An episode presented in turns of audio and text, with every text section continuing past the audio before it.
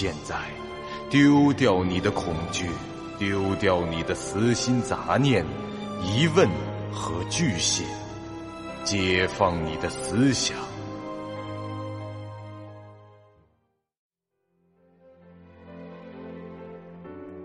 您现在收听到的是由喜马拉雅 FM 出品。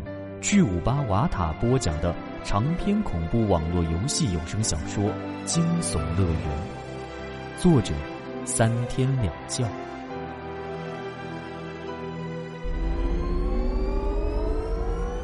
欢迎来到惊悚乐园第八十一集。风不觉无视他，自顾自的说着。据我所知，日本的治安还不错，警察占总人口的比例算高的。若是大城市的话，刑警和特警才会配枪。不过在这种小镇上，我估计，从治安情况到刑事案件，全都得由固定且有限的一批人来负责。所以说，山田会变成目标也就不奇怪了。我是这样想的：假设平田计划夺走山田的配枪，他有两种选择。第一个是偷，第二个就是抢。偷那是需要技术的，更何况偷警枪这种东西，一旦被抓个现行，就铁定入狱。企图谋杀辅警的意图也会随之暴露。平田做的事是不计后果的，但那是在成功杀掉辅警的前提下，在犯罪完成后，他却不容有失。那么抢的把握显然比偷的更大一点，当然罪也更重。但一个计划着要杀人的男子早已经有了这种觉悟了。既然是枪那就不需要什么技术，只要趁着晚上挑一个四下无人的地方，从背后袭击毫无防备的山田，然后拿走配枪就可以了。但如果是那样的话，山田就不可能失踪，他最多就是晕倒在路边而已。眼下山田确实失踪了，那就说明在平田抢枪的过程中发生了什么意外。或许他原本只是打算将山田警官击晕的，但行动时却失手将其打死了。混蛋！终于认罪了吧？说，山田的尸体在哪里？菊这次是动真格的了，他上来抓住了风不绝的衣领，大声吼道：“这风不绝继续平静的叙述着，我不知道。”我只是根据你们告诉我的线索在推测，呃，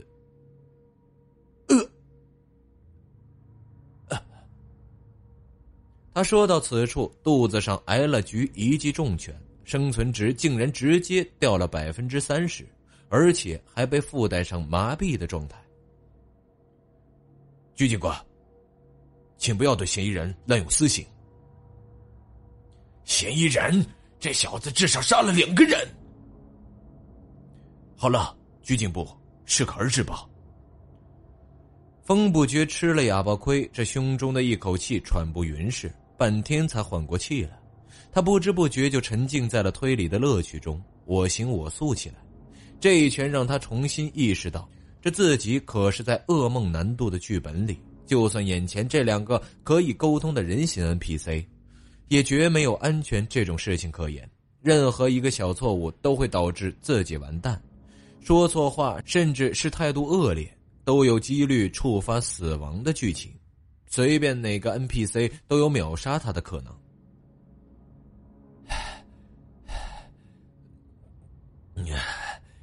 如果平田在山田警官骑车巡逻的途中进行偷袭，将其打死，那么自行车应该能找到才对。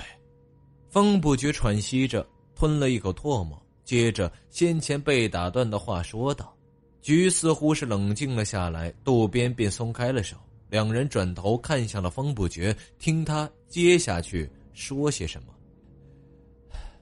当平田发现了自己失手打死了警察，无非就有两种反应：第一是拿走配枪直接逃走；第二则是处理尸体后再逃跑。即使是第二种情况，他也不可能同时搬走尸体和自行车这两样东西。”最多就是把自行车扔到附近某个不起眼的角落藏起来，然后设法将尸体挪走。对了，平田有车吗？没有，事实上他也没有驾照，那基本就可以排除他开车撞死山田，然后把尸体和自行车装进后备箱运走的可能了。唉，我的推论有三：其一，平田袭击山田以后，将尸体拖走，带到某个隐蔽的地方处理掉了，而自行车落在路边，事后被第三个人发现并拾走。这第三个人八成没有目击到案发，所以才敢捡车。是流浪汉的可能性很大，对方现在或许已经离开了小镇，又或许后来得知了这辆车与某件事有关，出于害怕的原因而把自行车扔进了河里，甚至拆成了零件都有可能。其二，平田袭击了山田警官后，后者没有死，也没有昏迷，而且他还看清了平田的脸。平田没有办法，如果放走山田，自己很快就会被捕，于是他只好用枪。来挟持山田警官，把他带到某个隐蔽的地方拘禁，或者杀害了。那样的话，自行车就是山田警官自己推走的，而平田在旁边挟持他行动。其三，平田发现失手杀人后，确实直接拿上枪就逃走了，但他走了以后，有其他人处理掉了尸体和自行车。什么意思？你还有同谋吗？这只是合理的假设，理论上完全存在的这种可能。比如有人在暗处看到了事情的经过，而他恰巧认识平田这个人，于是他就在平田逃走后把现场处理掉，先把事情掩盖过去。今后他可以用这件事勒索平田钱财，甚至让平田用那把枪去替他杀人。好了，你的废话够多了，你准备装到什么时候？快把山田的下落说出来！局警部的耐心是已经到了极限。请等一等，我还有一些事不清楚。十一月二十四日下午，平田产生杀人的动机；十一月二十五日晚上，假设从山田警官那里得到了手枪；十一月二十六日下午，去辅警的洋馆捉奸杀人。既然没有目击者，你们是怎么知道那一天下午平田闯入房间时，智子就在房间里呢？是根据平田君自己的描述，结合现场勘查的结论。他说，当他打开房门时，看到智子正在床上，一只妖怪正在袭击智子，所以他就用枪打死了那只妖怪。然后我们问枪是从哪里来的，他就说不清楚了。当时智子没有死吗？二十七日晚上，警方接到报警赶去，在平田君的屋子里发现了佐藤智子的尸体。从现场的痕迹看是自杀，预计的死亡时间是二十七日的下午。那时平田正在公司照常上班，也就是说，二十六日那天，平田去洋馆杀完人，就把智子带回了家。到了第二天，平田若无其事的出现在公司，而他妻子在家里自杀了。佐藤智子不太可能是为了和情夫殉情而上吊的，他也没有向警方报案。那说明她的自杀或许是由于精神受到了刺激，或是心怀对丈夫的愧疚和恐惧所做出的举动。这种事情我们已经知道的，不用你来重复。你们知道的事情，这三段录像大致都还原了，而你们不知道的事情，及山田警官的下落，装在平田秀一那已经发疯的脑子里，所以渡边医生想帮你们唤醒平田的记忆，对吗？你记起来什么了，F 先生？抱歉，我看到的记忆也就是录像里的记录的三段，不过和你录像里的内容不太一样。我看到的貌似和平田君想象中的那个妖怪的世界。人的大脑在受到严重的刺激后，记忆就有可能受到影响。比方说，一个人在小时候假如有过被毒打、虐待的经历，由于那些记忆非常痛苦，超过了其精神承受的极限。他的大脑或许就会把相关的记忆封存起来，这个人就会彻彻底底的忘记那些事，好似从来没有发生过。还有些时候，记忆并没有被封闭，而是被改变了。就比如平田君这种状况，也许在他的记忆中，他只记得自己撞见了妻子正在被妖怪攻击，但现实中。您现在收听到的是由喜马拉雅 FM 出品、九五八瓦塔播讲的长篇恐怖网络游戏有声小说《惊悚乐园》，作者三天两觉。这我知道，这方面我也略懂一些。记忆被封闭的情况，很可能导致多重人格分裂症；而被改变的话，则是幻觉症。说了这么多，山田到底在哪儿？你到底知不知道？记不记得？菊景部站在风不觉面前，恶狠狠的盯着他，喝道：“看样子他又要动粗了。”风不觉虽然不想再挨着一拳，但此刻他连一点反抗的余地都没有。全身都被束缚着，只能乖乖的挨打。他没有去尝试临时具身术，因为从眼前的设定和这俩 NPC 的言行来看，要是他突然施展出那种超自然的技能来，那么在他成功挣脱以前，渡边就会惊得退避三舍，而菊则会果断的拔枪射击。这种发展必然会导致死亡的结局。要知道山田的下落，我就得回去。你说什么？我得回到那个黑白的世界去，才能调查清楚。你是说你要回到平田的精神世界里？怎么走？再看录像吗？呃，不，那已经没用了。我刚才不过是看了一遍录像嘛，我只是看了正常的画面而已。之前平田在看录像的时候，我就在他的精神世界里经过扭曲的记忆，然后我来到这里。有什么办法让我回去呢？唉，而且得回到十月二十五日傍晚以前的某个时间点。很好，既然你愿意配合，那就可以和医生交谈了。菊的语气突然变了，平静的让人不安。风不觉闻言是一愣：“什么？我不是一直在和渡边医生？你已经将案情的回忆找回。”也认识到了自己的精神情况，并且锁定了山田这个记忆盲点，我们就可以放心了。啊！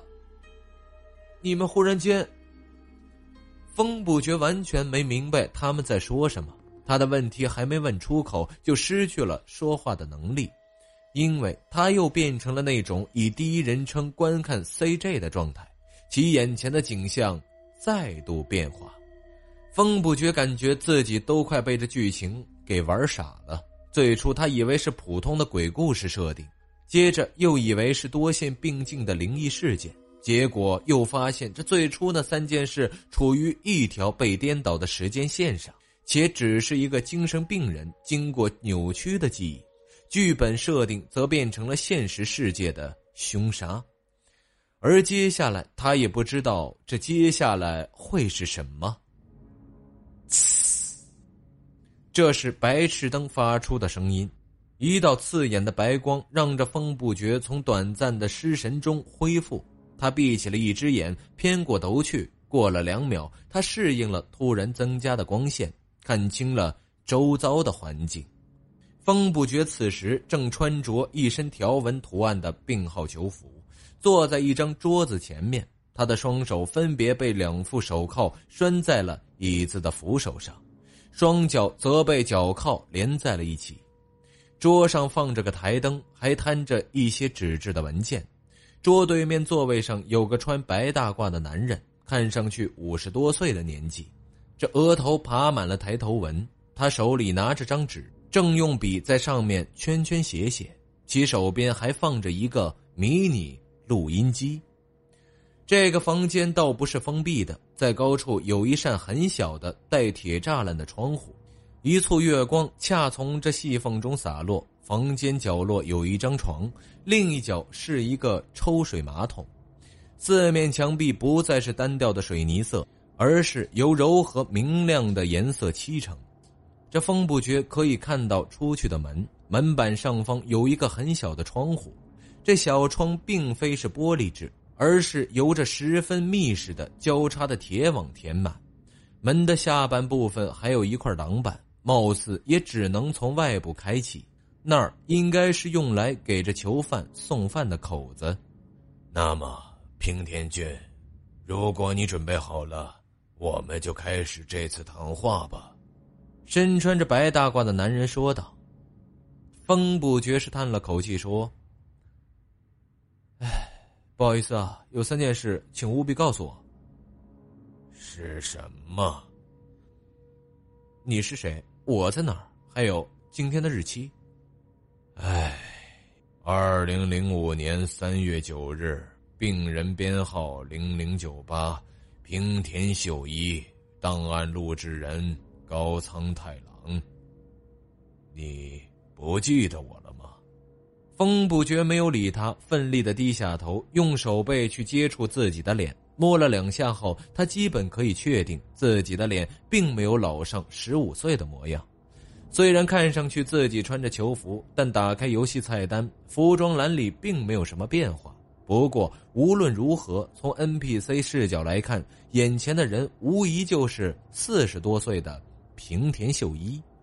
你，你是谁？你是平田，渡边，菊，还是别的什么人？这个问题的信息量相当大，不过风不觉也立即反应过来。我我有多重人格分裂症。是的，自从一九九一年你被关进来的那时起，有多名医生参与过对你的治疗和研究。目前可以确定的人格有三个，主人格是平田秀一，另外还有两种人格，一个叫做渡边的心理医生，一个叫做菊的警察。那么，你是哪一个，或者哪个都不是？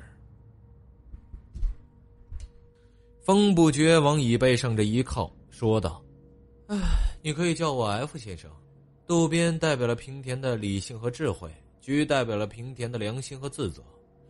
平田自己我不知道，我还没有见过他。F 先生，理智、良心，哼，好吧，F 先生，那么你代表了什么？你的身份、职业？我，我是一个推理小说家，从一个更高的维度而来，进入了这个身体。我正在逐步挣脱某种由思想铸造的囚笼，其主体有可能是我尚未见过的平田君，也可能是别的什么东西。我从最混乱、最模糊的记忆世界，突破到最潜意识的自我精神世界，然后又拾回了一些重要的记忆，并来到了这里。我现在严重怀疑高仓医生，你和这间牢房究竟是真实的，还是另一重囚笼的象征啊？本集播讲完毕，感谢您收听由喜马拉雅 FM 出品的长篇恐怖悬疑惊。感谢您的收听，去运用商店下载 Patreon 运用城市，在首页搜索海量有声书，或点击下方链接听更多小说等内容。